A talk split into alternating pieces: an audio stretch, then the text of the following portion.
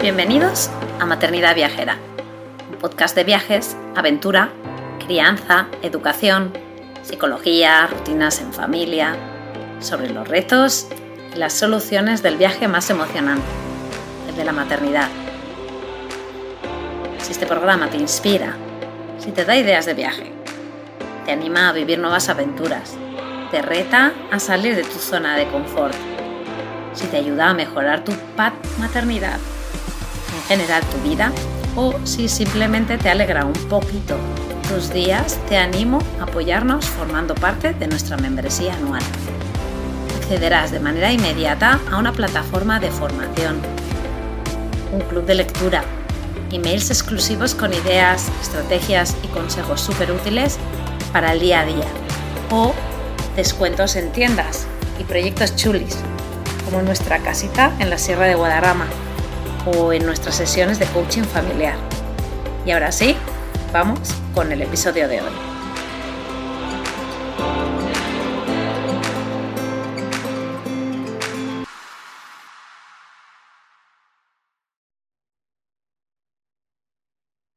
Hola, hola, bienvenidos a otro episodio de Maternidad Viajera. Seguimos con la sección o el bloque de esta temporada 3 que se llama Viajar con. Em, antes de decir el título, eh, primero voy a hablar mm, de quién es la eh, mamá de hoy y un poco cómo hemos llegado a, este título, ¿no? Que, que, no os doy spoiler todavía. Em, hoy estamos con, con, Laura Bosca. Laura Bosca tiene, pues, un. Y ya la, la en, en, las redes sociales con el nombre de Laura Miss Traveler. Y ella, pues la verdad que, pues desde hace un año o algo así, ¿no? Desde que, desde que nació Michelle, pues la vemos en redes sociales, pues viajando a tope con ella, ¿no? Entonces, pues bueno, la verdad que fue, eh, yo creo que ya nos encontró a nosotros y luego nos seguimos y, luego ya encima se hizo, eh, eh, formó parte del club de Objetivo Aire Libre, que bueno, pues ya públicamente lo agradezco y aprovecho quizás un poco pues a nombrar que pues si, tenéis alguna manera, eh, queréis de alguna manera pues ayudarnos, apoyarnos, pues esa es una gran manera, pues es un poquito de dinero, em, no es una gran cantidad, pero que realmente nos ayuda pues a, ir pagando todos los gastos, ya que sabéis que no tenemos eh, patrocinadores, em, pero que bueno, luego encima pues se crea una comunidad dentro con, con los talleres, que es como yo creo es el plato fuerte un poco, eh, que es la idea eh, quizás del podcast, ¿no? De, de aprender, de educar, pero quizás allí tenemos como unos, unos temas más amplios y que quien lo da, pues es gente que también normalmente está dentro del, del club. Así que, bueno, pues eso, públicamente te lo agradezco, Laura. Em, y bueno, pues la verdad que enseguida que, yo no sé si fue en junio o así, que ya empezamos a hablar de, venga, pues sí, un podcast, yo creo que tú tienes muchas cosas que contar y tal, y para aquí, para allá, y al final como que se ha ido retrasando y ahora estamos grabando, estamos grabando en, en diciembre y, y, este episodio saldrá en diciembre.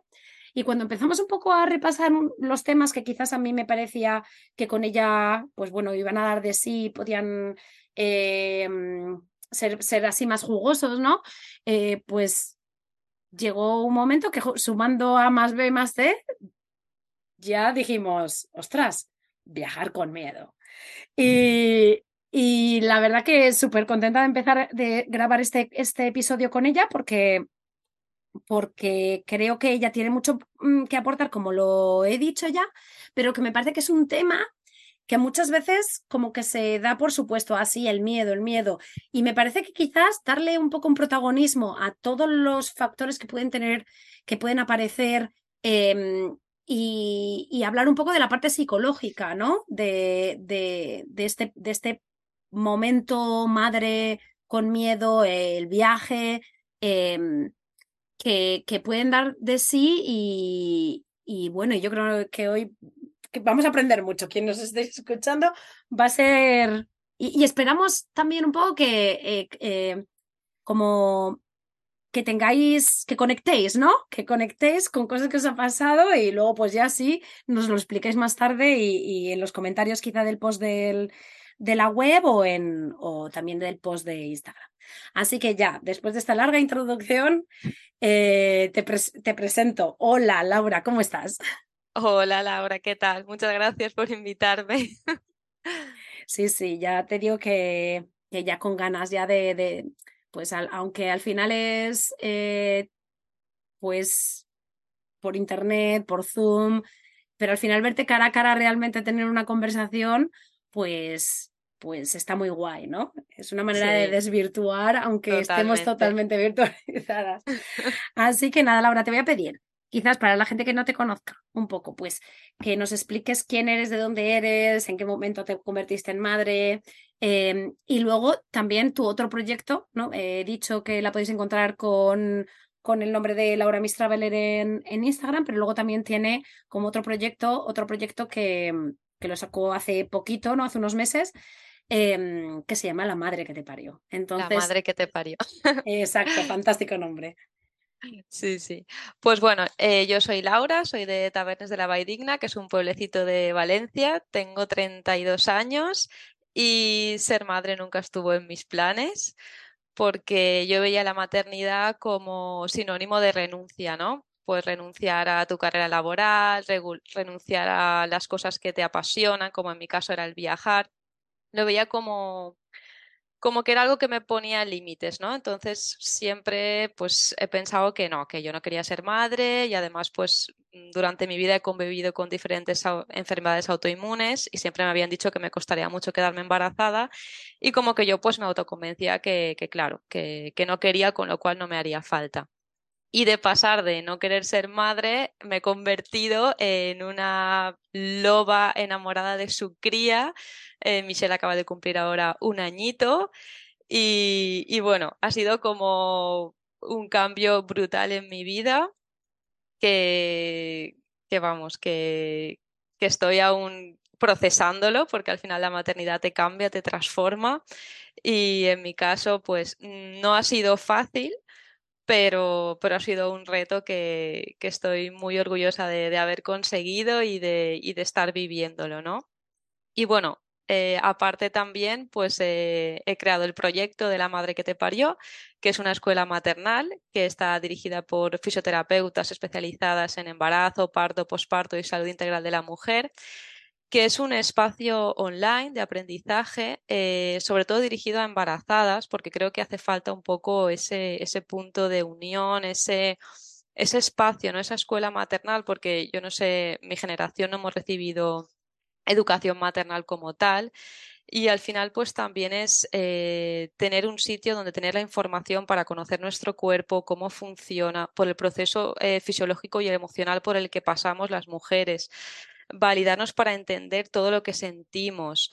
Además, pues tenemos eh, clases de pilates, de yoga online, preparación al parto, eh, embarazo, posparto, cuidados del bebé, lactancia. O sea, tienes todo lo que una mujer embarazada necesita para vivir esta etapa empoderada con toda la información que, que necesita y sobre todo para enfrentarse a este nuevo reto o lo que yo llamo el, el mayor el mayor viaje y la mayor aventura de mi vida, que es la maternidad, y, un poco con las herramientas para luego cuando nos vienen todos esos comentarios no solicitados de amigos, familiares, gente, saber un poco tú cómo eliges vivir tu maternidad, tu crianza a tu manera y, con toda la información necesaria.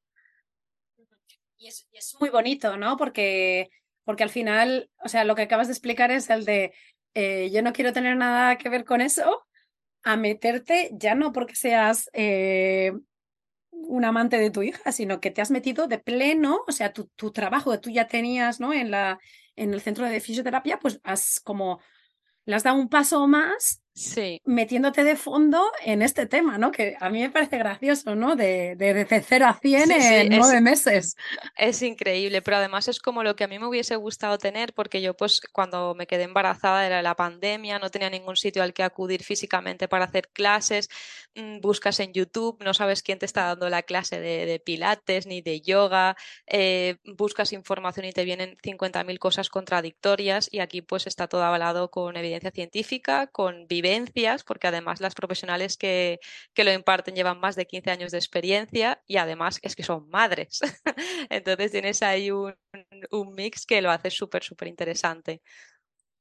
Sí, yo ahí eh, quizás encuentro un poco un símil también a, Objetivo Aire Libre y Maternidad Viajera todo junto, ¿no? Porque yo también sí que pienso que, que yo he llegado al, al mundo quizás este de, de, quizás del aire libre, de, de tener comunidad viajera un poco tarde, ¿no? Porque mi hijo mayor tiene ahora 10, pero bueno, he llegado cuando 6, 8, ¿no?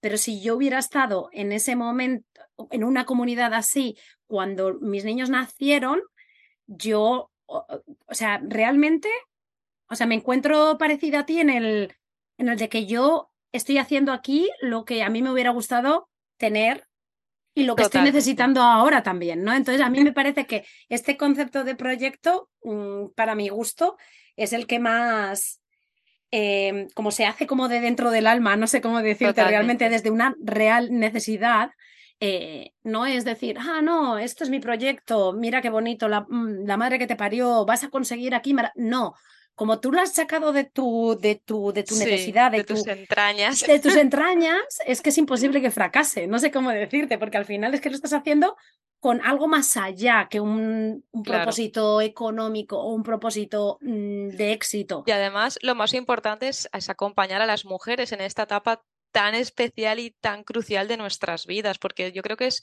la etapa más importante por, las que, por la que pasamos y la que más solas o incomprendidas también nos sentimos, porque al final no nos han, no nos han enseñado qué pasa, si un día empiezas a llorar, empiezas a reír, a veces te crees que estás loca, es un tema hormonal, ¿no? Y es lo que tú dices que al final, aunque la formación eh, online va dirigida a mujeres embarazadas o que acaban de tener un bebé, en, Instagram lo que hacemos es crear tribu, ¿no? Como objetivo al aire libre. Al final ahí hablamos de crianza, de parto, de embarazo y lo que me gusta mucho es que es el compartir, ¿no? El compartir la, la, vivencia y la experiencia y que hay muchas mujeres que nos siguen que a lo mejor sus hijos ya tienen 20, 30 años, están independizados, pero nos comparten su experiencia. Y, la verdad que eso me parece súper bonito porque es el poner en común, es el compartir y el maternar y maternarnos todas juntas y, creo que es algo imprescindible. Sí, pero mira, yo, voy a ir ahí un poco más allá. Yo creo que en, algún otros, en algunos otros eh, episodios, incluso de otras temporadas, yo creo que ha salido el tema. Es que el tema de la comunidad no es algo muy español, ¿vale? Entonces, el tema de la en, España están muy fuertes las raíces eh, familiares, pero quizás el concepto de comunidad no es tan fuerte como, por ejemplo, en los países anglosajones o en otras, eh, o en Latinoamérica, ¿no? O sea, la comunidad, el, concepto este de they takes a village, to raise a child, ¿no? O sea, realmente necesitas una comunidad para, para, para criar a un hijo, ¿no? Y entonces yo sí que pienso que yo también que, que di a luz a los dos en España, eh, y veo la diferencia un poco en cómo estoy criando a los niños aquí en Estados Unidos y a mí sí me parece que aquí hay muchísimo más eh, desde siempre eh, concepto de me voy a, me voy a unir a un grupo de mamás de niños de tal, de niños de cual y, te los encuentras em, en diferentes lugares, incluso en iglesias, que, aquí socialmente la iglesia es, es, muy cultural, ¿no? Es muy de unión. Eh, aunque no tengas que ver nada con la iglesia, sino que ofrecen eh, lugares como para que las madres y las familias se, se, se, pongan y digan, mira, tengo a cuatro, o sea, cuatro niños de la misma edad y es un momento de lo que tú estás diciendo ahora, de lo que estamos diciendo, de, de conectar, de, de, contar tus penas, de, de, crear es que es Así. Por ejemplo, ahora en, en la clínica JJ Bosca, que es donde estoy yo, tenemos unos grupos de posparto donde puedes venir con tu bebé, porque al final un problema que tenemos las mujeres es que no te quieres o no puedes separarte de tu bebé, pero también cuando pasa la cuarentena quieres empezar a cuidarte, ¿no? Y hemos habilitado estos espacios y lo más importante de, estos grupos posparto no es el ejercicio que haces, no es el yoga, no es el pilate, no son los hipopresivos, es el compartir con otras mamás, porque al final la maternidad es, creo que es lo más universal que hay, porque no todas somos madres, pero todas sí que tenemos una madre. Pero a la vez eh, es algo que se vive en solitario o que te crees que pues esto solo me pasa a mí, o eso solo estoy sintiendo yo, seguro que la de al lado esto no. Y, esos momentitos donde se juntan todas las recién estrenadas mamás y ven que, lo que a ti te pasa le pasa a la de enfrente, a la de al lado, a la del otro, es como que te relaja, ¿no? Ves que es un proceso normal, que no estás sola que, y te sientes muy acompañada. Y eso creo que esos espacios son los que nos hacen falta. Si no de manera presencial, al menos tenerlos online. Y, creo que, es muy necesario, porque al final el posparto es intenso y la maternidad está hecha para, para compartirla. Exacto. incluso eh, ya no solo el, eh, o sea, que es, es, totalmente de acuerdo con el tema de el embarazo y, justo el momento de, de, haber dado la luz y todo esa, todos esos meses duros que, duros, ¿no? Que, que, siguen, ¿no? De adaptación y tal, pero en todos los ámbitos incluso, ¿no? Es al final el concepto de sentirte solo, o sea, tú puedes sentirte solo estando acompañado, ¿no? Entonces. Totalmente. Eh, entonces lo que, lo que hay que encontrar es esa tribu que te haga sentir que estás acompañado y que te sientes, que te validan en tus comentarios y que no hace falta que todo el mundo esté de acuerdo con todos, ¿no? Pero... Sí, porque eh, puedes estar rodeado de un montón de personas que te estén juzgando, te estén jugando tu manera de maternar, que te estén diciendo que no estás haciendo bien y al final eso, más que algo positivo, es algo mm, que te hunde. Entonces hay que elegir muy bien qué personas nos hacen sentir bien y qué personas eh, que a veces con la mejor intención, pero nos machacan y, hay que tener cuidado con eso. Pero lo que has dicho tú de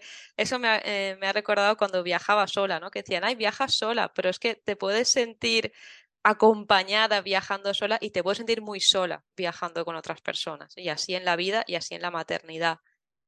Efectivamente, o sea que yo, bueno, mm, tanto Laura como yo, la otra Laura, os animamos a que, a que busquéis, a que busquéis. No, no tiene por qué ser la comunidad que ha creado Laura o la que he creado yo, pero eh, sí que a buscar a una comunidad que realmente te sientas, te sientas, te, te, haga sentir bien, ¿no? Y que te puedas ahí escupir todo lo que tengas dentro, porque al final la, la, maternidad no tiene nada que ver con la paternidad y, y, y que tiene unos intrínculos, ¿no? Que, que bueno, si encima ya le añades pues que eras mujer viajera y encima quieres viajar y encima ya no solo a cómo le das el pecho al niño, sino encima te dices que, tú vas a coger un avión pasado mañana con, el, con la niña que estás dando el pecho y entonces ya se junta una marabunta de comentarios y quizás es en tu, en tu entorno más cercano. y te dicen, pero ahí no hay guerra y es como, pero sí, sí, sí, exacto, porque al final la gente opina sin tener eh, información real de lo que está pasando ahora y te pone... O al final opina basado en su estilo de vida, que, que al final a mí tampoco me puede gustar ese, ese modelo de maternidad. De hecho, uno de los motivos por los que yo tampoco me planteaba ser madre es porque yo no había visto a mi alrededor un modelo de maternidad con el que yo me sintiese identificada. Y de hecho, eh, a mí el clic mm, mental, porque creo que, que, a veces es más una cuestión de mentalidad que, que una cuestión práctica, porque nunca es el momento perfecto para ser madre, eso, eso está claro pero fue el viajar, el viajar a, más de 50 países, el poder compartir con otras madres. Eh, pues yo estuve en un, campo de refugiados en Palestina viviendo con una familia, con una mamá de, tres niños. He estado en la India, he estado en, en, Perú, en un barrio marginal. Y al final es como, wow, ves tantas maneras diferentes de maternar, de criar, de vivir la maternidad que dices, ¿y por qué no puedo elegir yo la mía? Si es que la mía mm. no tiene nada que ver con la que he visto a mi alrededor durante mi infancia, durante mi vida, pero es que no tiene por qué ser así, es que yo puedo hacer mi manera única y diferente. Y además, tú te puedes hacer tus historias mentales, pero no vas a ser qué no vas a saber qué tipo de madre eres hasta que te conviertas en madre. Eso también es otra cosa, porque todas somos las madres perfectas hasta que nos convertimos en madres. Entonces tú puedes tener una idea, pero al menos sí que, sí que tener como la mentalidad de decir, bueno, voy a vivir la maternidad a mi manera, que es la manera que a mí me haga sentir bien, que no tiene por qué ser mm, la misma que la de mi vecina, que la de mi amiga o que la de mi prima, va a ser la mía y ya está. Y creo que hay que respetar las diferentes maneras de, de vivir la maternidad. Sí, sí, yo estoy totalmente de acuerdo. El, el... Pero quizás, por ejemplo, en, en tu caso, porque viajaste y viste y entonces dijiste, jo, pues ¿por qué no, no? En mi caso yo también viajé, pero, pero yo, por ejemplo, mm, yo nunca lo vi, aunque a mi alrededor yo no, no tenía ejemplos, pero yo siempre tuve claro, ¿no? O sea, mm, que, que mi vida no, no es que iba a seguir igual, pero yo que podía hacer otras, no lo sé, es como que para mí nunca fue un, yo sí que te quería ser madre, ¿no? Entonces, para tú mí no es tuviste e, esa creencia limitante que a lo mejor yo tenía. Efectivamente, yo, yo no, pero es verdad que ahora lo pienso escuchando a muchas madres, ¿no? Que yo pues aprendo mucho, aunque lo tenga más lejano, eh, aprendo mucho y como me, voy conociendo mucho a la que yo era antes hace pues 10 años, ¿no? Y, y, sí que veo y digo, ostras, yo no tenía ningún, ningún límite. Yo me acuerdo de hablar con una amiga en un momento dado, digo, antes de quedarme embarazada y decir, es que mm, yo ahora me voy a Vietnam. Digo, pero es que si me voy a Vietnam con el niño dándole el pecho, pues mira, mejor, porque no tengo ni que, ni que preparar comida, ni que pensar. Y yo me acuerdo de eso, decirlo en un metro a una amiga, estando, estando más gente allí en el grupo. Y digo, ostras, yo no tenía eso, pero claro, si tú sí que lo tienes, si tú tienes una creencia limitante allí, puede determinar el no tener esta comunidad que te haga ver que hay otros tipos de maternidades em, eh, que, existen otro tipo de otra manera de maternar y de criar, pues entonces puede, puede que eso te condicione a decidir que no quieres tener hijos. Sí, sí, totalmente. Y al final es hacer el, el clic mental y el decir, a ver, ¿por qué me planteo esto? Mi, mi mayor freno era el que yo pensaba, es que no voy a poder viajar. Entonces, como viajar es lo que a mí me da la vida, no estoy dispuesta a renunciar a eso. Y hasta que no pensé que esto lleva un trabajo interno, un crecimiento interno, hasta que llegas un poco a esa conclusión, ¿no? Pero luego fue como, pero ¿y por qué no? Que ser madre no significa que te conviertes en una persona gris, aburrida, que no sale de su casa y, ya está. O sea, que es que a lo mejor yo tenía esa, esa idea en mi mente y era ese el problema. Y, y, al final, pues ahora me doy cuenta que, que la maternidad no te frena a hacer las cosas, sino que, que te impulsa con más fuerza para hacerlas y, es como que sacas ahí fuerzas de, donde no las hay para realmente eh, hacer lo que te gusta. Es decir, si, a ti te gustaba viajar, pues vas a poder seguir viajando. Si a ti te gusta, no sé, hacer otra cosa o tocar un instrumento, pues le vas a intentar transmitir esa pasión a, tu hijo, ¿no? Que al final cada uno encuentra sus momentitos o, su felicidad en las cosas donde le gustan. Y lo bonito es poder seguir haciéndolas después de ser madre también que la vida no acaba, la vida ha hecho más que empezar. ha hecho nada más que empezar. Y de hecho, ahora esto, esto que has comentado me recuerda también un poco a la semana pasada que estuvimos, eh, yo estuve hablando con Sacamos, la semana pasada sacamos el... Eh, la semana pasada, desde que grabamos este podcast, luego este saldrá un poquitín más tarde, em, eh, hablando con Miriam Fábrega, hablando de la, de la adolescencia, y ella decía, eh, pues comentaba también ¿no? la falta de referentes ¿no? de, de, adolescentes viajeros y tal. Y hubo un momento también ella que comentaba, eh, ¿vale? Ya de, poner como, como siempre, como si fuera esto lo, peor, ¿no? La adolescencia, horror, horror, horror. Pues esto me recuerda un poco también un poco a lo de tener hijos. Ah, eso es un horror, un horror. Vamos a ver, cada etapa tiene lo suyo y la, la etapa de la adolescencia puede ser o sea, mm, mirarla, es que hay que mirarla con otros ojos diferentes, no con los que nos han marcado eh, durante toda nuestra vida, ¿no? Entonces, em, el romper moldes, ¿no? El, el, sobre todo también un poco que, que, también en la idea también de cómo empezó ello el tema de, de, maternidad viajera, que era vamos a escuchar a otras madres, claro. ver cómo viven. No quiero decir que tú tengas que vivir exactamente igual que esta madre, o la del capítulo 2 o la del capítulo 3, no, pero es que viendo cómo otras madres enfocan la, la, crianza y cómo la enfocan desde un punto de vista también de movimiento, que es lo que a ti te gusta también, pues ostras, te da muchas ideas, te da mucha valentía, te empodera, ¿no? El, el, el, simplemente escuchar, ya ni te digo ya, como tú, como estamos hablando ahora del concepto de la comunidad, que ya no es una cuestión de solo de escuchar, sino que encima te escuchan, ¿no? Y estar allí en una, en una eh, pues, pues en una conversación.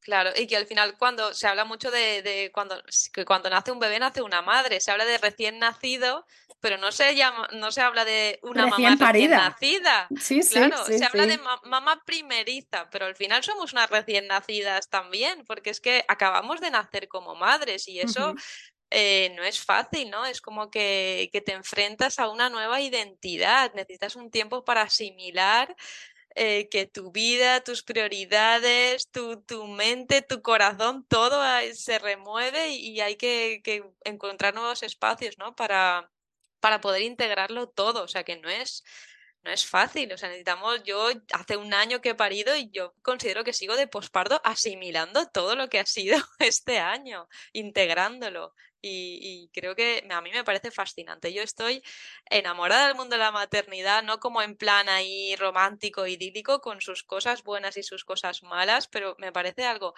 tan transformador y, tan alucinante que es que, no sé, yo me, considero que vivo emocionada con este tema que, y, y, ahora alucino, digo, ¿cómo he estado tanto tiempo sin, sin Michelle y, y cómo he tenido esas creencias limitantes tan fuertes toda mi vida que poco más y me pierdo este, esta vivencia, ¿no? Sí, es, increíble. ostras, es que, es que no fui capaz de combatirlas, ¿no? Porque eran, estaban tan integradas en mí. Eh, pero yo te, voy a decir una cosa, ¿eh? que yo, mm, ya te digo que lo que tienen mis niños, yo, yo fui mamá recién nacida hace 10 años Y yo ahora cada vez, desde hace como un año para aquí o algo así, digo, ostras, ojalá hubiera sido madre antes, ojalá hubiera sido madre antes. Y no es que me arrepienta, ¿sabes lo que te quiero decir? No, pues ya está. Mm, yo tengo 41 años, tengo un niño de 10 y una niña de 8. Bien, o sea, no me arrepiento y me fustigo, no, pero digo, ostras, también el país donde he nacido me ha determinado la edad en la que decidí ser madre. Y yo no te digo yo que a los 20 años estaba preparada o no, pero quizás unos años antes sí que, sí que hubiera estado bien, ¿sabes? Porque al final yo estoy viendo que he hecho las cosas que hice, ah, no, pero has viajado mucho y tal. Oh, pues es que para mí, yo a partir de, de tener a Paul, en este caso, es que, es que yo no sé, es que es que, es que he seguido, no sé cómo decirte. Es como decía, como decía eh, Ernesto Ferran, no me acuerdo de los dos, los hijos de Miriam, que decía, es que para mí esto, para mí lo de viajar es como una cosa más, es que es que forma parte como, como si, si comes por la mañana, desayunas o lo que sea. Pues para mí yo fui madre y yo continué haciéndolo. Entonces, claro, digo yo, ¿y para qué estuve esperando? ¿Sabes lo que te quiero decir? Yo pienso, digo, sí, sí. Ay, Pero porque, estaba yo? porque nos creemos que, que, hay un momento perfecto que un día va a decir, hoy es el momento perfecto para convertirte en madre. Y cuando lo piensas o cuando lo intentas, igual te hace un zasca la vida como me hizo a mí.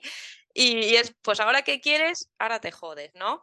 Pero no hay un momento, sí, tal cual. Eh, de hecho, yo le pensé, o sea, yo ahora ya he pasado mi duelo y mi tal, pero yo tuve un embarazo ectópico, ¿no? O sea, después de toda mi vida no queriendo ser madre, cuando me decidí, bueno, me diagnosticaron diabetes, no pude empezar a ser madre ahí, me tuve que esperar, tuve que, controlarlo todo y cuando me dieron el luz verde y me quedé embarazada, fue un embarazo ectópico, que el ginecólogo me dijo, mm, es una putada, tienes un embarazo ectópico, esto no va a salir adelante.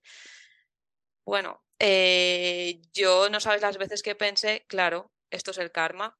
Como yo no quería ser madre, no tenía que, ser. Quiero, la vida me castiga. Sí, sí, porque somos así de autosaboteadoras, o sea, todo nuestra culpa, por mi culpa, por mi culpa, ¿sabes? Entonces es como que no existe el momento perfecto mm, y es que no, yo creo que nunca puedes estar preparada para ser madre porque no puedes estar preparada para algo que no sabes lo que es.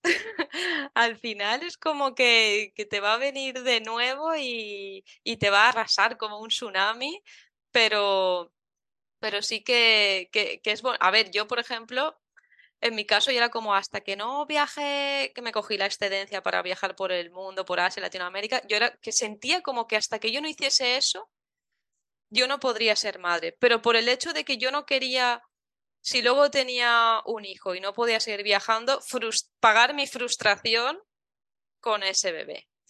Porque decía, es que soy capaz de decir, claro, ahora como he tenido un hijo ya no puedo viajar, es que ahora mis sueños y mis ilusiones y tal. Entonces yo, por ejemplo, a nivel personal sí que dije, hasta que yo no cumpla ese sueño, esa ilusión que yo tengo de viajar sola, de, de vivir esa experiencia, no, no quiero plantearme otros retos, ¿no?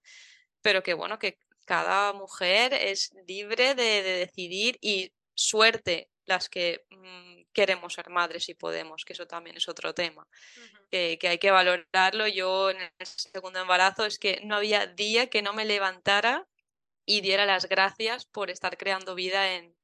Mira, me emocioné y todo, pero por estar creando vida en mi interior, porque al final es que es un privilegio y es una suerte y hay que valorarlo. Sí, sí, sí, sí, pero no podemos negar que al final el país donde nacimos, la sociedad así inmediata en la, que nace, en la que nacemos y nos criamos, nos determina también en el momento en el que, porque eh, yo ahora estoy en Estados Unidos y mi compañera ha tenido una hija eh, con 22 años y es lo más normal del mundo. Sin embargo, en España tienes un hijo con 22 y no es lo normal.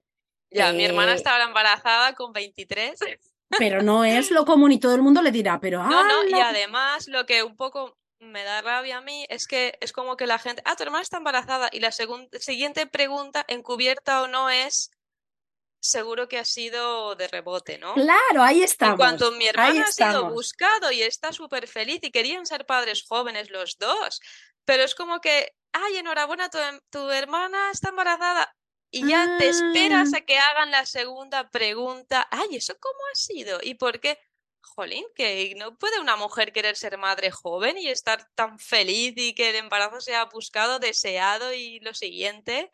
Pero, es lo que tú dices. Hmm. Pero eso es en España, en Estados Unidos aquí se, se, se, entiende y se, o sea, se entiende y se comprende, es que es normal, es que aquí no hay genera, o sea, las generaciones, eh, yo, yo por ejemplo tengo niños en mi clase que tienen bisabuelos que están fantásticos, Claro. Bisabuelos.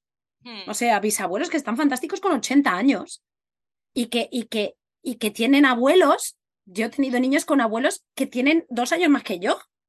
Sí, a ver, los, los mis suegros son súper jóvenes porque tuvieron a mi pareja con 18 y ahora Michelle tiene unos abuelos, vamos, súper jóvenes. Y que, oye, que no, que no estamos diciendo que se deba una edad u otra o a los 40 o a los 30 o a los 20, no, pero sí que es verdad que te determina mucho la normalidad al final, está determinada por el círculo cercano que tú tienes y por la sociedad inmediata en la que tú vives.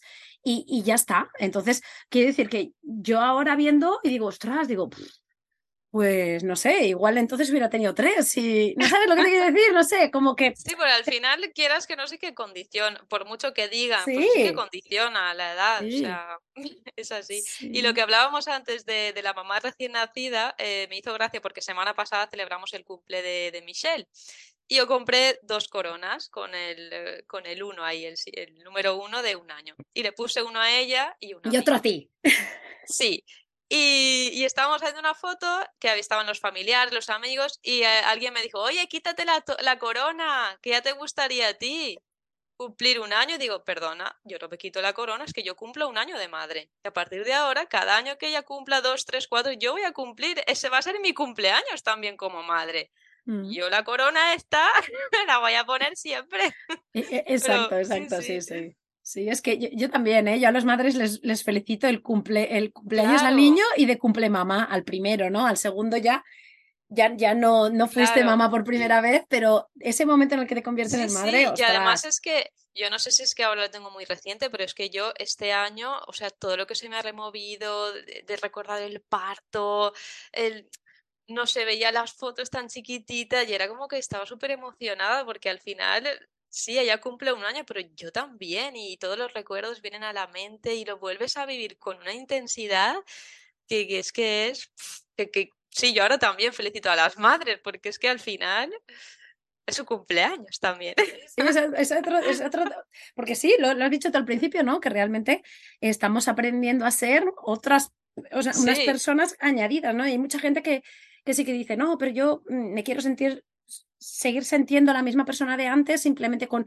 Y yo, para mí, siempre estuvo integrado. Yo no tuve la necesidad de decir, ostras, es que yo quiero sentirme yo, yo, yo, yo. No, para mí era más, ahora yo me tengo que crear otro tipo de mí, pero bueno, cada uno vive las cosas de una manera Claro, diferente. o cuando te dicen, es que ya no eres la misma.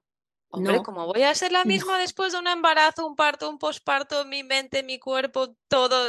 Es que, vamos, un problema tendría yo como si esté siendo la misma, como aquí no ha pasado nada. Por supuesto que no soy la misma, he crecido, evolucionado. Es que la maternidad al final es, es crecimiento interior y autoconocimiento a saco. Y claro que no vas a quedarte en la casilla de salida. No, no, no, y, y es, y es un poco la, la idea de la vida en general, ¿no? De decir, eh, yo evoluciono, o sea, mm, evoluciono y lo del keep moving y a mí me, Claro. vamos, mm, total. Em, y esto, claro, decís, ah, esto es una introducción, no, esto forma parte del viajar con miedo. ¿Por qué? Pues porque es que lo que hemos estado haciendo ahora, eh, hemos estado hablando de, de esa, de esa, de ese, del proyectar el miedo, ¿no? De cosas que no son reales, ¿no? Pues estamos proyectando un miedo a, es que si tengo un hijo, va a pasar esto. Y, y a nivel viajes, pues si tengo un hijo, pues voy a dejar de viajar.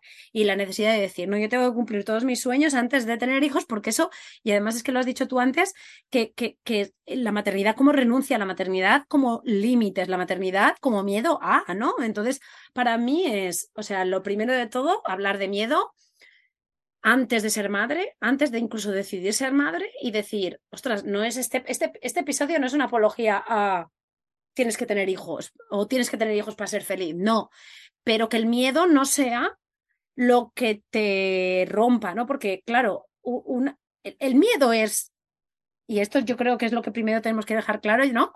El miedo es inevitable, el miedo está allí. O sea, esa gente de, soy muy valiente, no, Vale, sí, tú puedes ser valiente porque tienes un miedo y sabes cómo, eh, según cómo seas tú, sabes cómo controlarte, sabes cómo tomarte ese miedo.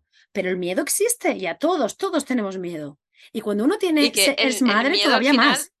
sí, y el miedo es necesario, porque al final el que tú tengas miedo te hace como eh, anticiparte, ¿no? De, bueno, pues si pasara esto, eh, hago esto. Pero yo eh, aprendí que en esta vida a veces hay que correr hacia el miedo. O sea, mi miedo más grande era convertirme en madre y, y lo que eso conllevaba, y aquí estoy, corriendo hacia mi miedo. Porque creo que no hay nada más valiente que, que, enfrentarte a tus miedos, ¿no? El miedo es un compañero no solo de viaje, es un compañero de vida, ¿no? Lo tienes ahí forever. A veces está más calladito, a veces está más gritón, pero lo llevas ahí, uh -huh. ahí siempre, ¿no? Entonces, hay veces que, que hay un poco que, que parar y reflexionar. Este miedo es, es un miedo racional, es un, lo que decía, ¿no? Me va a atacar un tigre ahora mismo, es un miedo irracional. Este miedo tiene que ver con una creencia limitante, tiene que ver con algo, una experiencia que he vivido en mi infancia. No sé, ya en base ahí, pues ya analizar un poco y, y, y determinar si vale la pena enfrentarnos uh -huh. a, a, nuestro miedo o no. Uh -huh, exacto. Y aquí también que te dejo claro que eh, no somos ninguna de las dos psicólogas eh, terapéuticas. No, eh, no. Yo, yo, soy, yo soy psicóloga psico, psicopedagoga. O sea, quiero decir, a, a algo ahí tocó, pero no, no. O sea, yo no, no, no venimos aquí a este podcast a eh, dar lecciones de cómo, cómo, cómo superar nuestros miedos, frustraciones o, o, o, o, lo que las experiencias traumáticas que hayan tenido en el pasado, ni para desbloquearlas.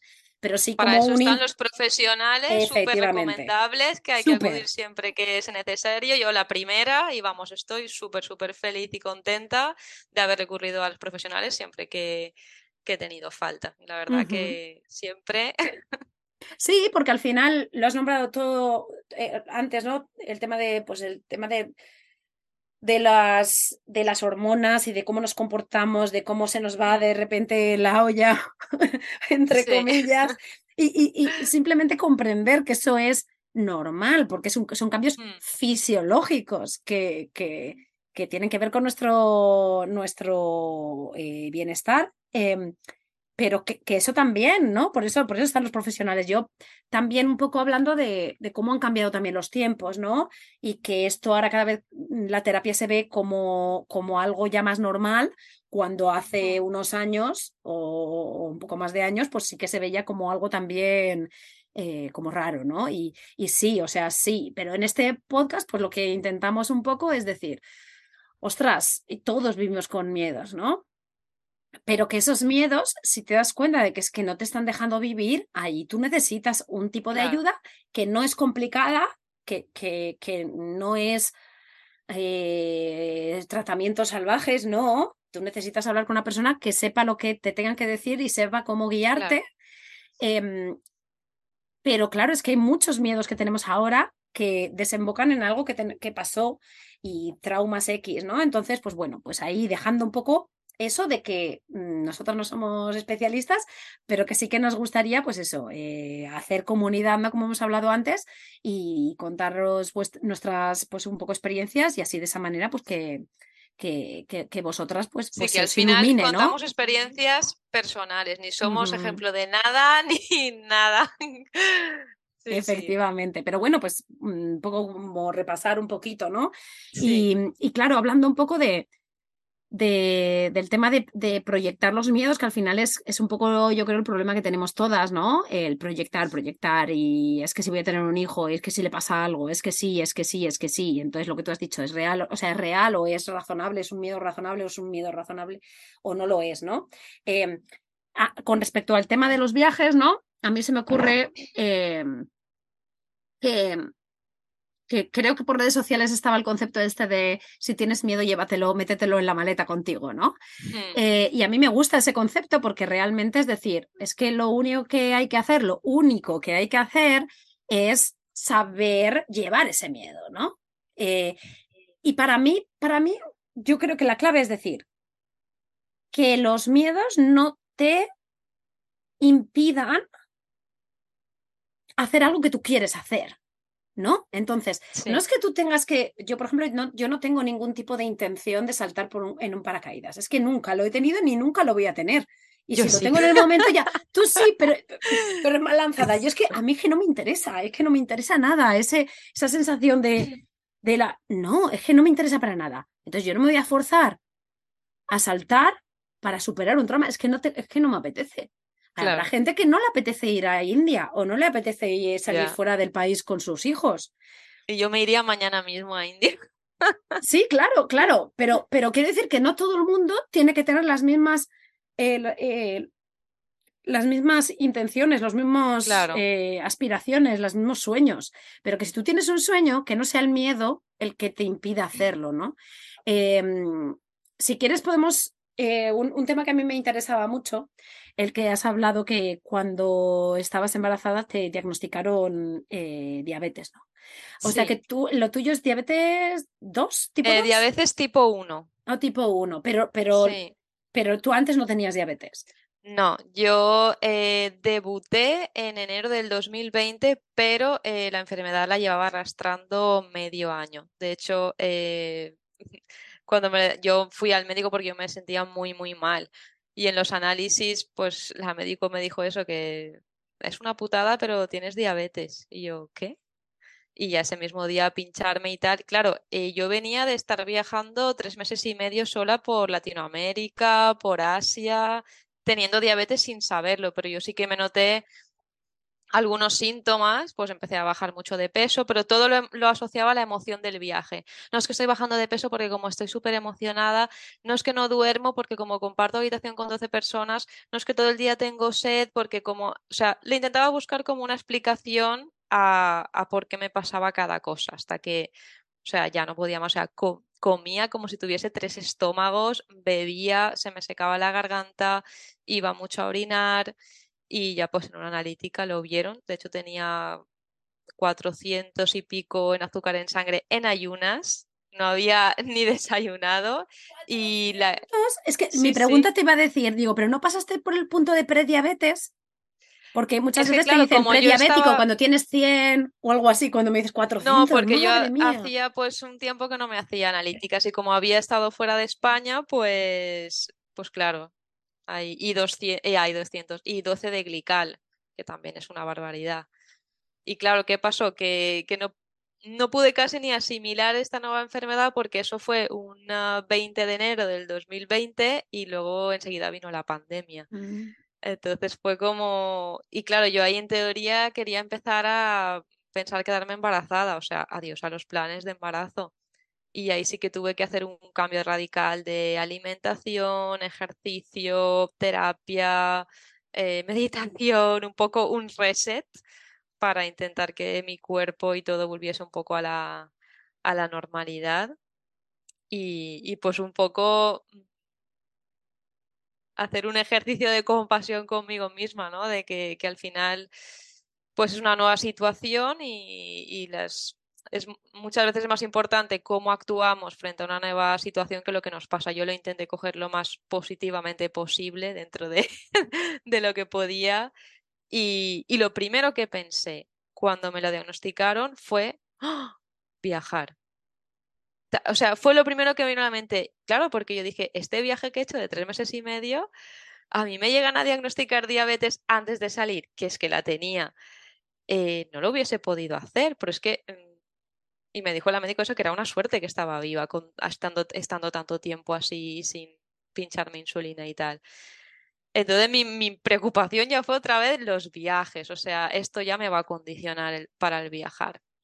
Era mi... Y bueno, mira, yo preocupada por eso y vino una pandemia y no podía ni salir de mi casa, así que fue como el, el adáptate a al pincharte, ¿no? Que eso es un gran. Sí, sí, sí, porque claro, eh, desde el mismo día, yo que soy la típica que mm, tengo horror de cuando me hacen una analítica, yo miro hacia el otro lado y a partir de ahí me tenía que pinchar todos los días. Yo llegué a mi casa, estaba tan, tan aturullada de todo lo que me habían dicho que llegué a mi casa y no sabía ni cómo cargar la aguja ni qué es lo que tenía que hacer. O sea, tuve que llamar a un amigo de mi pareja para que me hiciera una videoconferencia y me lo explicara porque es que no lo había ni, ni asimilado. Así que, pero bueno, es lo que hay.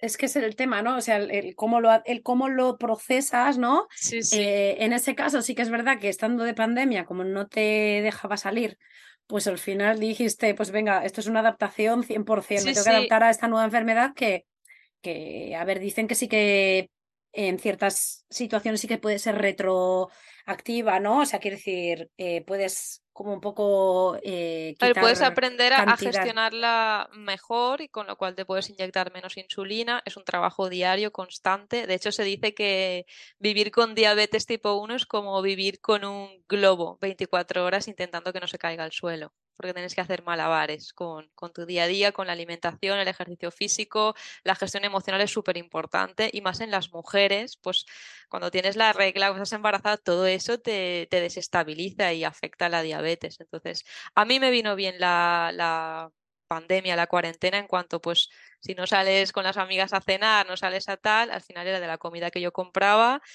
eh, intentar un poco, pues eso, integrarlo todo, porque es verdad que, cuando sales fuera, pues cuesta un poco más y más al principio que yo es que no sabía ni pincharme. O sea, ni sabía pincharme, ni, ni controlaba los hidratos de carbono, porque mucha gente cree erróneamente que la, la, diabetes, tienes azúcar. No, la diabetes es una enfermedad crónica que, que es que tu páncreas no segrega insulina. Y el problema no está en el azúcar, está en los hidratos de carbono. O sea, a mí a veces me puede sentar peor comerme un plato de paella que comerme un trozo de chocolate, pero es un poco la gente no lo entiende. Entonces luego cuando salías y a lo mejor tirabas a comer algo, ah, pero tú puedes comer eso. Ah, pero tú puedes... Y a veces te sientes como juzgada o te sientes como yo hubo un tiempo ya no que, que, quería comer algo y me escondía para que no me dijeran, ah, pero que tú puedes comer eso, porque no me apetece dar explicaciones. Pero bueno, ahora ya, y, luego eso, el hándicap de viajar con diabetes, no pude viajar lo que hubiese querido porque fue la pandemia. Y ya casi luego me vi con, con un bebé y con la diabetes empezando de cero en, en los viajes. O sea, Yo, eh, has salido en el Instagram, hay veces en stories, en el que estabas eh, con, con Michelle cogida, tú pinchándote y tal, y parece que lo llevabas haciendo toda tu vida. Y, no, pues no. y sí que es verdad que cuando tú ves eso, tú ahí no ves miedo, ahí tú ves seguridad, eh, confianza en ti misma, o sea, eso es lo que tú, lo que se refleja al verte, ¿no? Pero, pero un poco también, un poco para hablar de, de, que, de, de, de qué se te pasa por la cabeza, ¿no? En el sentido ahí eh, global, ¿no? Durante ya este año entero, año, y luego el año embarazada, desde que encima te lo, te lo diagnosticaron, o sea que al final son dos años y pico, ¿no? Hmm. Que llevas desde, sí, desde enero del 20. Sí. Entonces, eh, en este tiempo, ¿no? sé ¿cómo, ¿Cómo viviste tú el miedo a todo, ¿no? El miedo a las bajadas de, azúcar, a las subidas de azúcar, a, a, podértelo controlar, a que cuando la niña estaba dentro de tu tripa, también subiera a gestionar. Es que eso es muy heavy. A mí me parece muy heavy. Y ¿eh? además, porque también hay, hay médicos que son también un poco heavies y, a veces pues el vocabulario y tal que, que, utilizan, porque hubo uno en concreto que me dijo, y ten cuidado con las hipoglucemias, es cuando estás muy bajito, porque como tengas una fuerte, a la niña te la cargas, ¿eh? Te la cargas, es que no lo cuenta. Y es como, o sea, tienes una presión. Yo además mi embarazo. Cállate porque. o sea, porque yo era como, Dios mío, por favor, que ya tengo yo bastante miedo como para que me digas esto. Porque además eh, yo tengo tiroides también, tenía la diabetes y mi embarazo ya de entrada era embarazo no de alto riesgo, de muy, de muy alto riesgo. Entonces ya era como, por favor, no me pongas más presión si yo soy la primera interesada en que esto salga bien y que mi niña salga sana y esté bien. ¿no? Pero... Y, un poco que, o sea, en el momento de, dar consejos es un poco difícil siempre, ¿no? Sí. Eh, pero que quizás que puedes decir, ¿no? A la gente que quizás está con alguna enfermedad crónica, hombre, hay enfermedad crónica y enfermedades crónicas, ¿no? O sea, no podemos generalizar, pero en general, a gente que a nivel salud pueda tener alguna, algún, algún problemilla o problemón y que quiera hacer cosas, ¿no? O sea, ya ni siquiera solo viajar, sino eh, que quiere hacer cosas, pues que, ¿cómo les guiarías, no? A ver, yo lo primero no soy la más indicada para dar consejos porque cada persona, cada enfermedad es única, pero sí que es verdad que creo que, que lo principal está en la mente. O sea, cómo te tomes el diagnóstico y cómo, cómo lo veas te va a condicionar mucho tú puedes verlo como un reto, evidentemente pues es una putada y eso no, o sea, es así, vas a tener otra compañera de vida toda tu vida y, y al final pues una enfermedad crónica pues afecta la capacidad de vivir tu vida, gestionar tu día a día y hasta las cosas más, más simples a veces se pueden convertir en un mundo. Y entonces yo lo primero es el tema mental, si hay que ir a terapia, se va. Yo fui a a un profesional que para mí es un crack, que es Rafa Guzmán en Córdoba, que tiene una clínica, es centro metódica. Esa persona para mí fue mm, la luz, me guió, es fisioterapeuta y pero él además es uh, psiconeuroinmunólogo y a mí me guió en, en todo, en un estilo de calidad de vida. O sea, me dijo, yo no te voy a hacer una dieta porque tú no quieres estar bien un mes, ¿no? Tú quieres estar bien toda tu vida y para eso hay que cambiar el estilo de vida y eso incluye eh, la alimentación, eso incluye el deporte, eso incluye el descanso nocturno, esto incluye mm, la meditación e incluye también eh, la gestión del estrés, la gestión emocional, porque esto es de las cosas que a veces se pasa, por, pasa desapercibida pero, pero que la gestión emocional afecta mucho a, nosotros como personas y más a las que tenemos enfermedades autoinmunes o crónicas y tal. Entonces, él me habló muy claro, eh, me dio unas pautas y fue lo que a mí me hizo hacer el clic y decir, ostras, me lo voy a tomar en serio. Y hasta incluso yo que no soy la persona más deportista del mundo, de hecho me dijo, con diabetes el ejercicio no es una opción, es una obligación. O sea, todos los días porque esto te va a ayudar a controlar tu glucosa, a controlar tus niveles. Y a pesar de estar en pandemia que no podíamos salir de casa, pues me compré una esterilla y, todas las mañanas intentaba hacer algo y poco a poco, pues hasta que creas un, un hábito, ¿no? Una rutina pero que sí que hay momentos que te hundes, por supuesto, y que en esos momentos pues, es importante rodearte de, profesionales, de gente que, no te hunda más, sino que, que, te, que te levante, ¿no?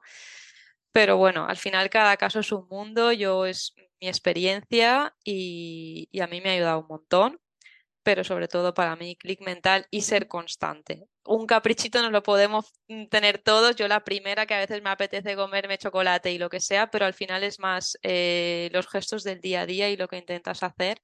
Pues sí, yo ahora lo pienso así, más vale 10 minutos que nada. sea de ejercicio, sea de andar, sea de, lo que sea, pero, pero sí que es importante eh, en el tema de las enfermedades, sobre todo la mente, la mente que es nuestro peor enemigo. Intentar gestionarla lo mejor que se pueda. Es que no nos enseñan, pero yo no sé cuántas veces he escuchado en, entre los libros que me estoy leyendo y los podcasts que estoy escuchando y tal, cuántas veces he escuchado en los últimos quizá dos meses la realidad no es la realidad, sino cómo no. La realidad es, la misma para todos. Es un hecho que ha pasado. Sí. El cómo tu mente se enfrenta a esa realidad es el problema, ¿no? Ahí empieza el problema, porque la realidad Es, es, esa, es una cosa objetiva.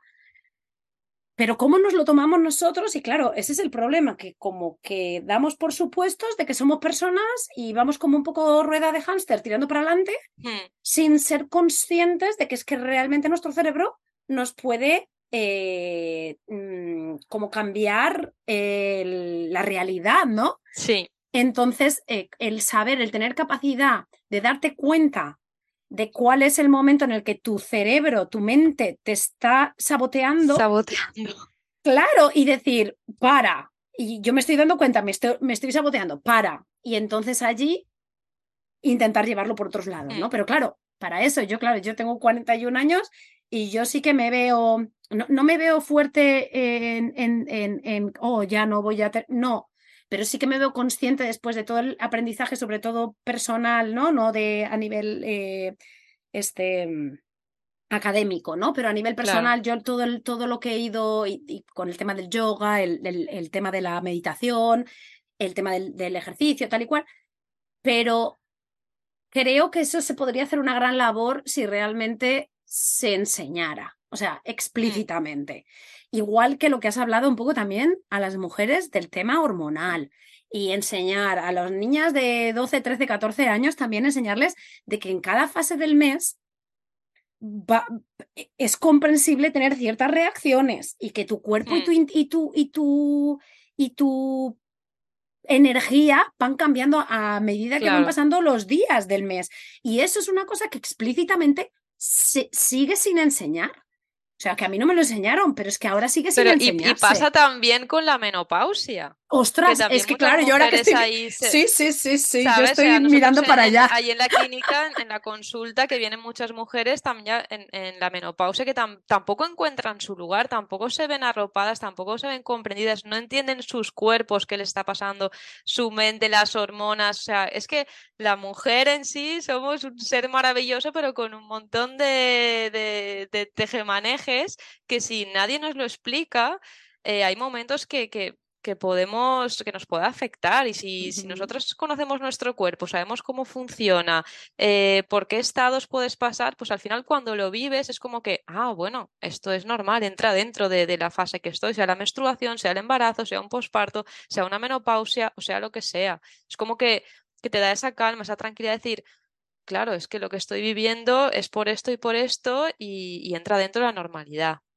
Lo mismo para las cosas que no entran dentro de la normalidad. Es decir, si yo tengo pérdidas de orinas, si a mí tengo dolor en las relaciones sexuales después de dar a luz, si no siento nada en las relaciones sexuales, eso también es un problema, no es tema tabú, me callo y tal. No, para eso está la figura del, fisioterapeuta especialista en suelo pélvico, para resolver esas cosas. Entonces, eh, hay que tener esas cosas y ponerlas en, en valor, ¿no? De que cuando tenemos un problema hay que recurrir al profesional indicado.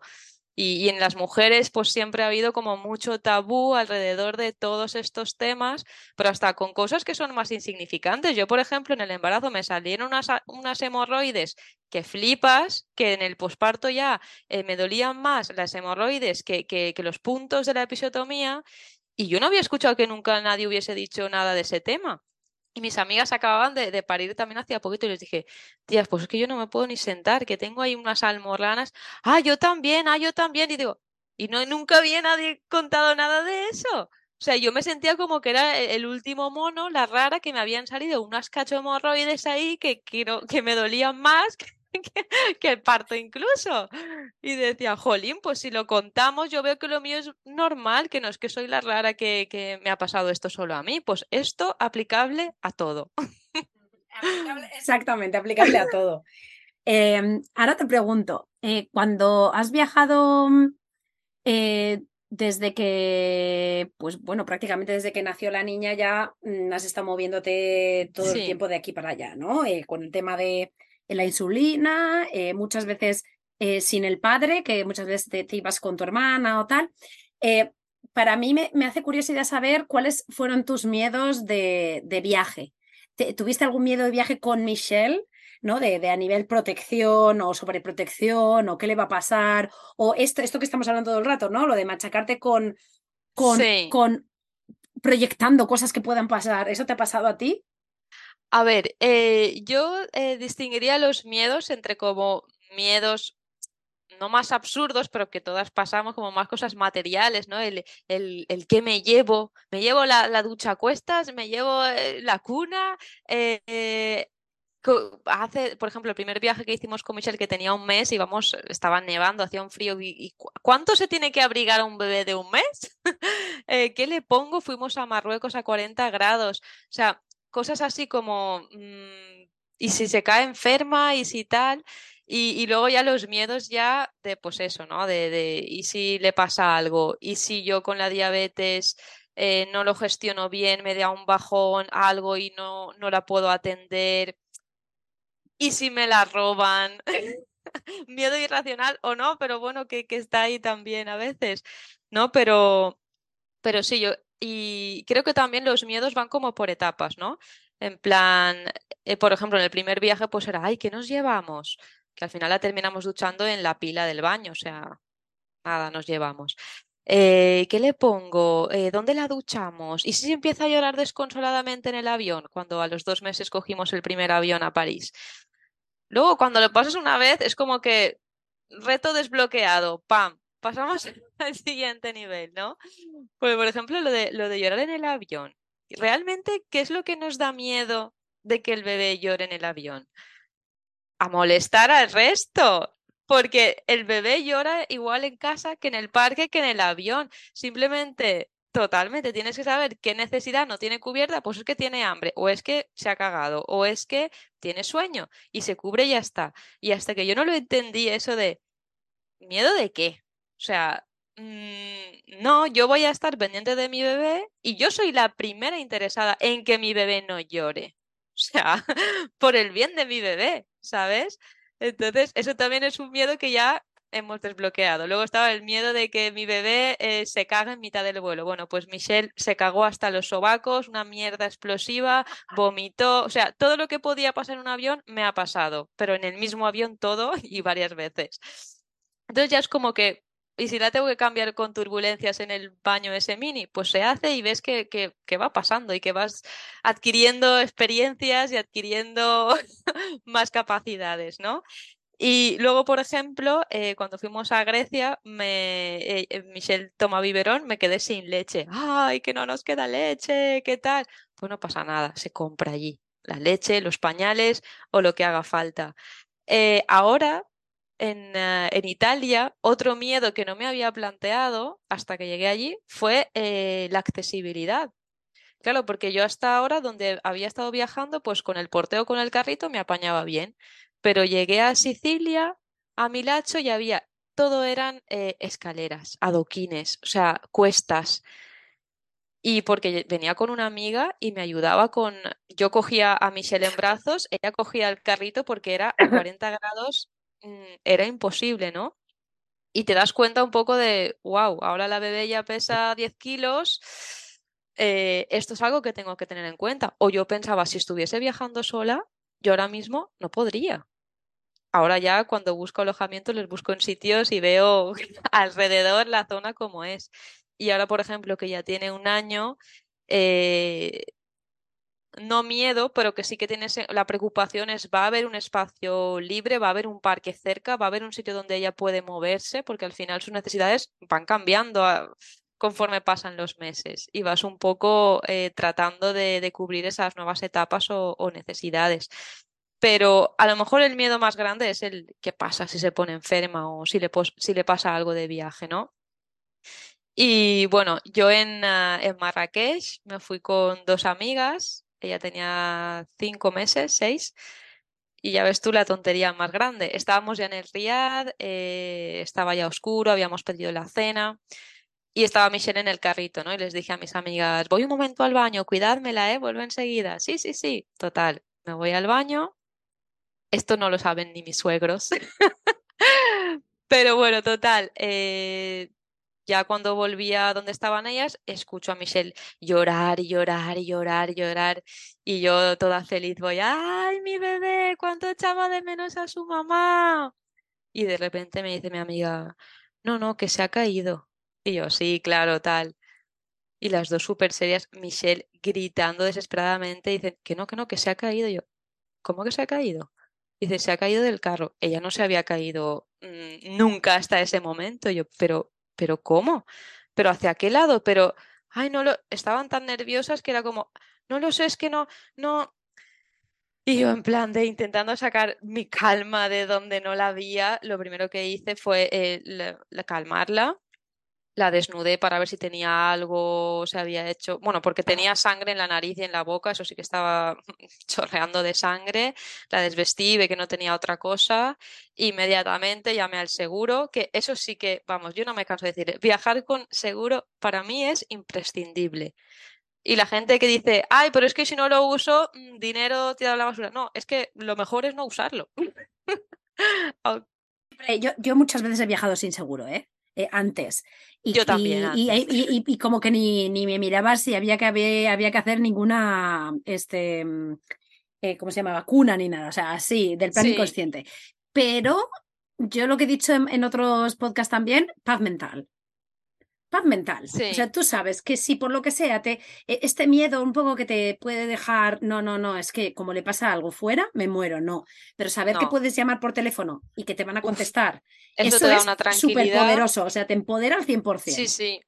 Además, yo ahí en ese momento llamé a, a, Yati Seguro, me atendieron enseguida, les dije lo que había pasado, dónde estábamos, pues ahora enseguida vamos a ver el hospital más cercano, tal. Bueno, nos sirvieron la comida que ya habíamos pedido, mis amigas llorando, yo, tranquilas, no pasa nada, esto puede pasar en cualquier sitio, hubiera podido, yo intentando como calmar a, todo el mundo ahí, esto podría haber pasado en casa, mira, ha pasado aquí, Claro, allí no comimos, no cenamos ninguna con el disgusto, pero nada, ya me llamó el seguro, mira, pues este hospital, tú dices, estoy en Marruecos, a ver a qué hospital me, van a mandar, ¿no? Porque la gente es como que asocia a los países, uh, a ver ahí el hospital, a ver qué tal la sanidad. Bueno, llegamos al hospital, mm, dijimos el nombre, nos pasaron en un minuto, ni lista de espera, ni colas, ni nada, un hospital mm, vamos, que podría ser el de aquí o incluso mejor. Estaba la, enfermera y la doctora, la atendieron a la niña, la vieron tal, que, que aunque ahora Michelle se cae mm, tres, cuatro veces al día, pero en ese entonces no había caído nunca, era la primera vez. Y nada, vieron que estaba todo bien, que se dio un golpe en la cabeza, pero que aparentemente pues no, no era nada grave, ¿no? Yo ya me quedé más tranquila Evidentemente esa noche no dormí, estaba todo el rato mirándola, yo en plan de a ver si se queda inconsciente o algo, pero ves que sí, que, que pueden pasar cosas, claro que pueden pasar.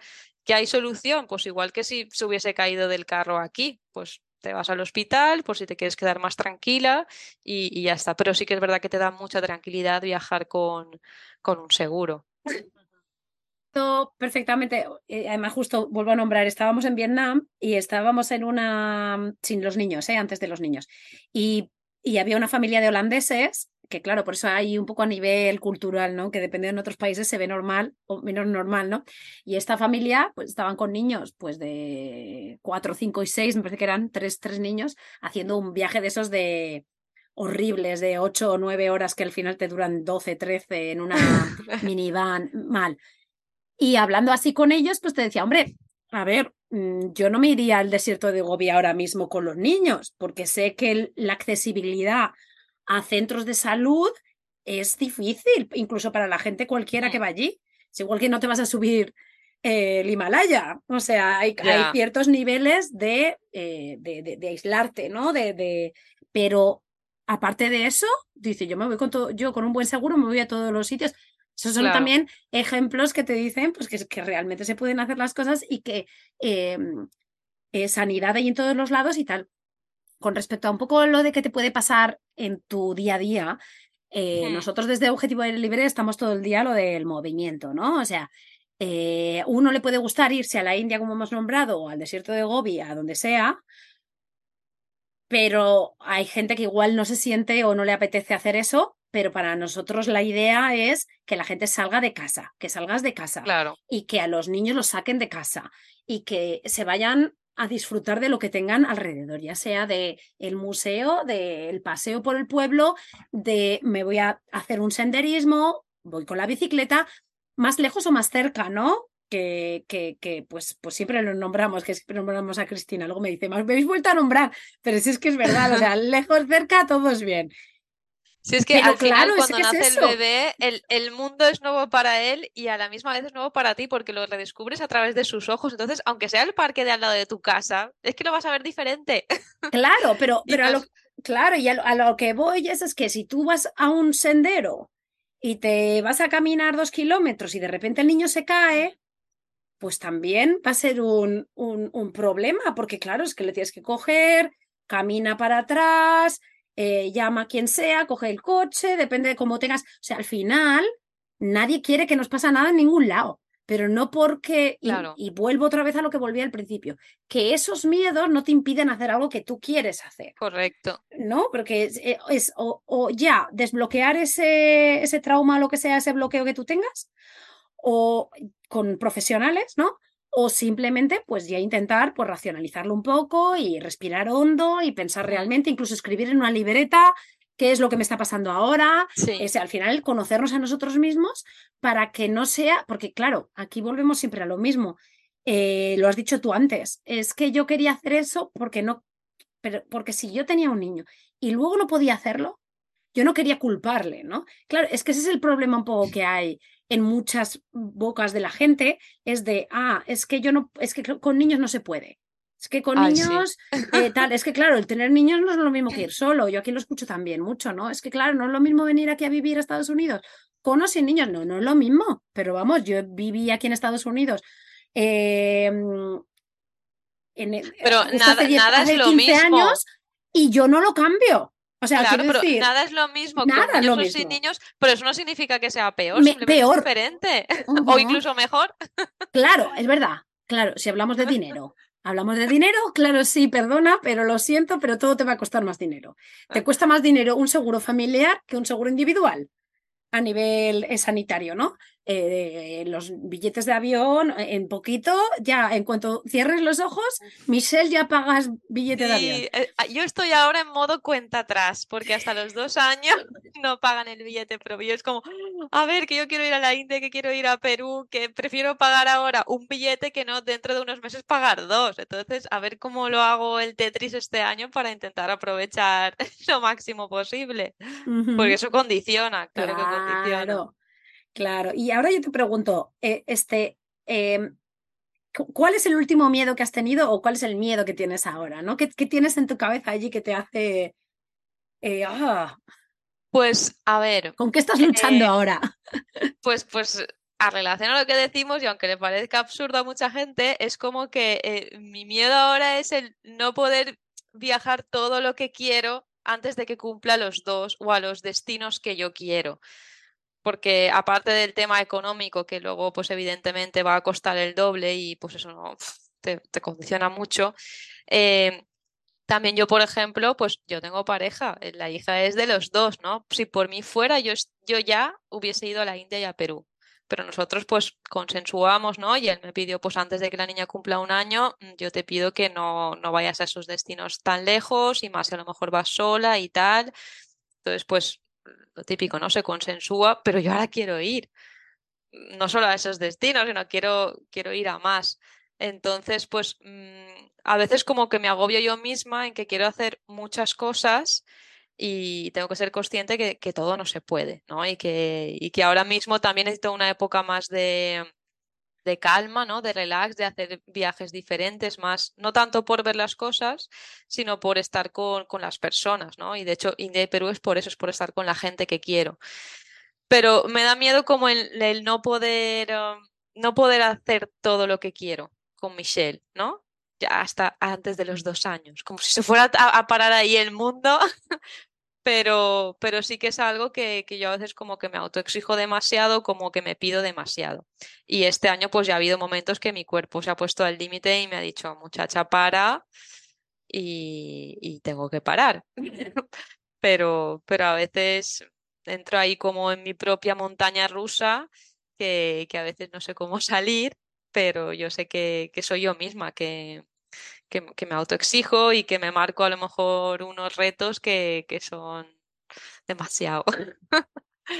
a no llegar, ¿no? Eh, que yo creo sí, que es un sí. poco, en general, yo, yo, creo que el, el, viene mucho con la madre, ¿no? El, el miedo sí. a no llegar y el generarte, pues, de culpa, culpa por mi gran culpa, ¿no?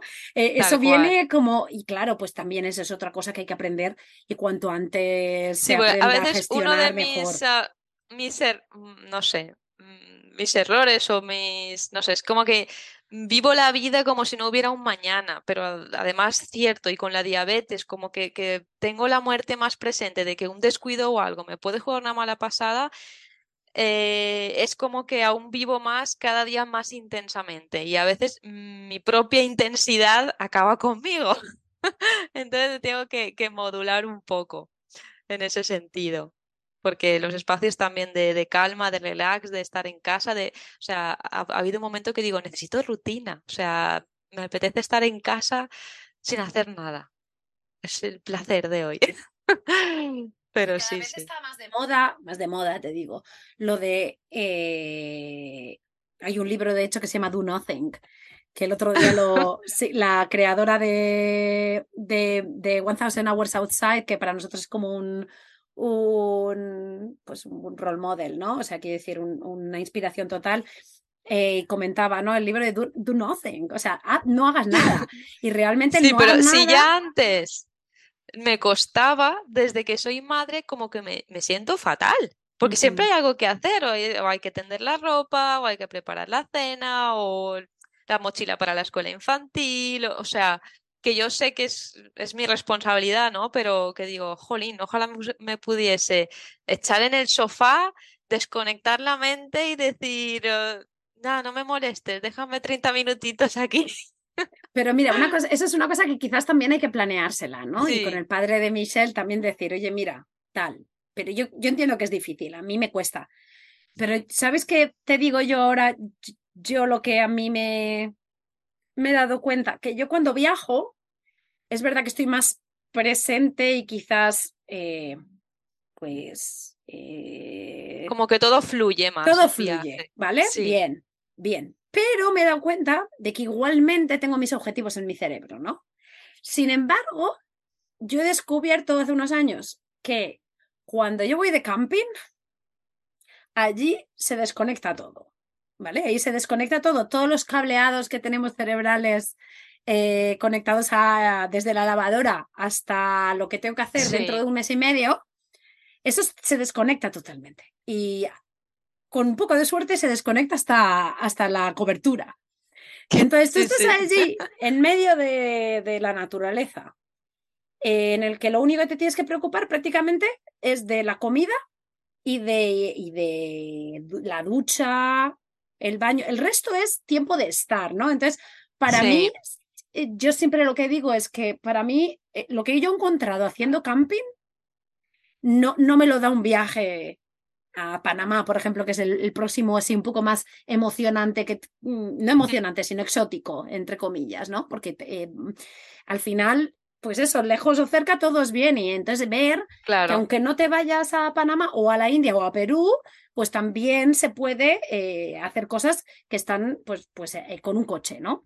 Claro. Pero a lo que me refiero es a que, a que ese, ese relax que yo tengo, ese, esa presencia que yo tengo conmigo misma y con mis hijos, en el camping no me pasa cuando yo, pues eso, pues voy y me voy 15 días aquí o un mes allá yeah. o voy a dar un tal, ese, ese momento de camping. Entonces, también igual, un, un par de veces al año también te puedes dar esa cosa de eh, venga, pues me voy de camping y probar sí, sí. o lo de que hecho, sea. Queremos ir, aunque sea en modo fin de un sitio aquí cerquita Mm. en la comunidad valenciana, si es que hay cosas súper bonitas aquí. Y yo cada vez lo estoy descubriendo más y, y, me encanta. Y al final no hace falta irte un mes para desconectar. A veces con un fin de semana es como, uff, vuelves con energías renovadas y vas a un sitio cerquita, evidentemente. Pero sí, sí, pues a ver si, si antes de que acabe el año nos vamos de camping. Sí, sí, yo ya te digo, ¿eh? cuando has dicho lo de hacer nada, para mí hacer nada. Ostras, es que además es que ahora me ha venido el otro día en el libro este que te decía que estaba leyendo ahora. Eh, eh, muchas veces hacer, hacer nada es hacerlo todo.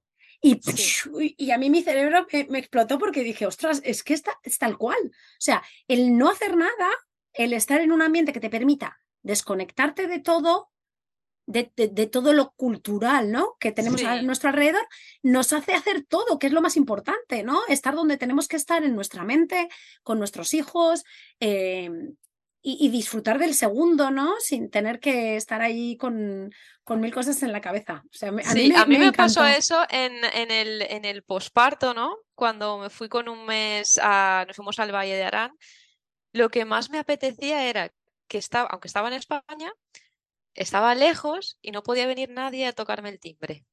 O sea, en eso tenía una paz mental de no va a venir ninguna visita a verme que estaba como súper tranquila de que iba a manejar mi vida, de que no tenía que quedar con tal persona a tal hora, ni tenía que hacer el típico papeleo cuando nace un bebé que es horroroso, por lo menos aquí en España. o sea, era como que de eso me descargaba, me, me, desvinculaba y era solo estar con mi bebé, con mi pareja, levantarnos a la hora que quisiéramos o que nos dejara, estar maternando con tranquilidad, que queremos salir a dar una vuelta, salimos, que está nevando y nos quedamos en casa, nos quedamos. Y eso, aunque parezca una tontería, el hecho de saber que no me va a llamar nadie a la puerta, a mí me daba una paz que vamos, o sea, increíble. Claro, y ahí viene un poco también el tema de lo de conocerse, ¿no? Lo de indagar, indagar. Y yo, vamos, yo hago un, una llamada aquí por, por hacer introspección. Eh, una mamá que se conoce es una mamá más feliz. Eh, y allí, pues bueno, pues, pues otra vez los profesionales, eh, la comunidad. Em, y además es que es necesario. Yo creo que en el posparto necesitas intimidad. Intimidad para, para conocer a tu bebé, porque aunque lo hayas llevado nueve meses en la tripa, no, no lo conoces, no sabes sus costumbres, no.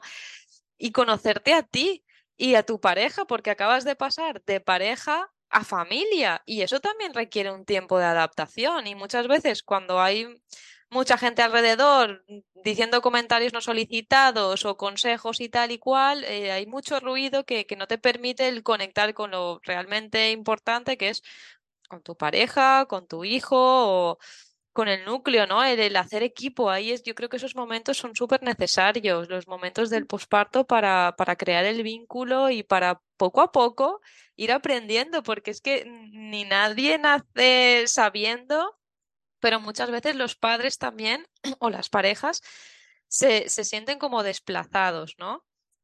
Eh, y, y, como que necesitan también esos momentitos de intimidad con el bebé para pues aprender a cogerlo, aprender a, a tal, ir rompiendo el hielo, ¿no? Que, que, que, es normal. Y nosotros el viaje a Viella fue, fue una maravilla, porque nos permitió todo eso. Y la verdad que fue muy, muy guay no sé, o sea, yo creo que ya hemos ido, como hemos hecho como un repaso allí, yo creo, de, de, todas nuestras cosas, ¿no? En nuestra cabeza, quizás. Eh, me siento un poco como cuando grabé con Rebeca de los Mil Nortes, que también que hablábamos de, pues de, de, bebé, ¿no? De bebé infante y tal y cual, y, y, me, y, y yo fui recordando ¿no? Lo que, cómo me sentía cuando era más pequeña y tal y cual. Y, ahora contigo me ha, parecido, me ha pasado igual, ¿no? Como que me siento con esa, eh, no lo sé, muy, muy bien de, de, pues de haber repasado contigo eso y yo haber, haberme ido atrás 10 años. Eh, y luego eso, ¿no? Que, que al final, pues, eh, con todos los proyectos, toda la gente que, que estamos sacando, ¿no? De, de, pues, para ayudar a la maternidad, ¿no? Para, para, para que realmente las madres se, sientan, la madre y, y, el, y, el, núcleo familiar, pues que se siente más, más más a gusto, más disfrutando, eh, porque bueno, pues al final los años vuelan, ¿no? Y esto que decías de que te sentías, ahora tu miedo era no tener tiempo, ¿no? Eh, pues es que al final el tiempo vuela y es que es real, ¿no? Pero es que no hay nada como parar el tiempo y disfrutar de cada momento y respirarlo, pero claro, cuando uno está con, con, con, con todos estos miedos y estas preocupaciones que son difíciles quizás de procesar si no tienes a nadie a tu alrededor que realmente te guíe, pues, pues es un rollo, ¿no? Y entonces te das cuenta de que han pasado tres años de la vida de tu hijo y que, has, y que es que es... Ah, ¿Cuánta gente, cuántas madres te dicen, yo, bueno, es que de esa época recuerdo muy poco, porque como es como un, un torbellino de, de emociones, de tiempo, de correr de aquí para allá, em, entonces en tu cerebro, tu cerebro es que está a tope, entonces no, no, porque no lo has disfrutado realmente. Entonces, pues bueno, pues eh, hacemos llamada de que, de que las madres, las mujeres que os estáis, lo estáis pensando, pues esto es una, un gran podcast para vosotras. Para las que estáis embarazadas, aquí está el recurso de, de, la madre que te parió, que me parece fantástico, porque es online y no te hacen, o sea, en todas las partes del mundo, ¿no? Hispanohablante. Eh, y, para las que ya estáis, ¿no? Pues, pues que sentáis que en cualquier momento que estéis de la maternidad, pues que lo que, lo que ayuda mucho es encontrar esa comunidad, ya sea online o presente, eh, y, que pedir ayuda, que pedir ayuda es súper importante. Es de valientes. pedir ayuda es de valientes. Efectivamente. y nada, eso de, de, callarse, no, hay que, hay que hablar para que realmente tú puedas disfrutar y, y bueno, y aunque, insisto, eh, esto ha sido un, podcast del miedo, no desde el punto de vista psicoterapéutico, eh, pero sí que esperamos pues, que, os haya ayudado ¿no? a, a, un poco pues, pues, pues a, compartir y a quizás, eh, pues bueno, pues ver que, porque, que hay más personas pasando por lo mismo y da igual la edad, ¿no? Porque ya te digo, yo con los míos y también muchas veces que miramos vuelos para, depende qué destinos, y, dices, ostras, no sé, no sé. Y luego dices, pero si luego llegas y aterrizas y ya estás, ¿no? Es más... Y vas eh, al día a día y, todo lo que te habías planteado ves que todo va fluyendo y que si necesitas esto vas y lo compras y que lo otro no era para tanto y, sí, todo. Y que la delincuencia pues no es, no es, no es tan, tan no, no, no sé, o, o, no es evidente, o no, mm, no lo sé, y que la gente es muy maja allá donde vas. Entonces, pues bueno, que, que miedos vamos a tener siempre. Yo, yo ahora me, se me ocurren 10.000 miedos que tengo, pero eso, insisto, las realidades em, es depende cómo nos las tomemos, ¿no? Y entonces, pues saber, pues un poco bloquear eso, ¿no? Bloquear esos miedos exagerados o esas eh, preocupaciones y, disfrutar del día a día. Así que, bueno, pues yo os, os, animo otra vez pues a que sigáis a Laura en, en Laura Miss Traveler y en su proyecto em, La Madre que te parió, que la sigáis. Y que aunque este episodio sale en el bloque de viajar con y pega mucho, pues que creo que a Laura la vamos a escuchar en los bloques que vienen, en, al menos un bloque que viene a continuación. Así que no, obviamente no hacemos spoiler de lo que va a ser, pero, pero sí, eso va a pasar. Así que Laura, muchas gracias. No sé si quieres mandar un último mensaje o... Nada, que muchísimas gracias a ti, que estaba súper a gusto, que ojalá pues esta charla la, escuchen otras mamás, otras mujeres que, en algún punto se vean reflejadas o, también puedan hacer un cambio de, chip y que nada, que aquí estamos para, para acompañarnos, que yo desde que soy madre pues eh, mi mirada hacia las mujeres ha cambiado muchísimo, o sea, ahora siento admiración total por las mujeres, por las madres y por las madres que crían solas aún más. Y, que nada, que eso, que, encantada de estar aquí, que estaba muy a gusto. Pues nos vemos, nos vemos dentro de poco y, nada, ya, ya, ahora como hablando contigo durante esto, yo ya, ya veo ese episodio, ya lo veo, lo veo. Así que eso, pues un besazo muy grande. Laura, muchísimas gracias.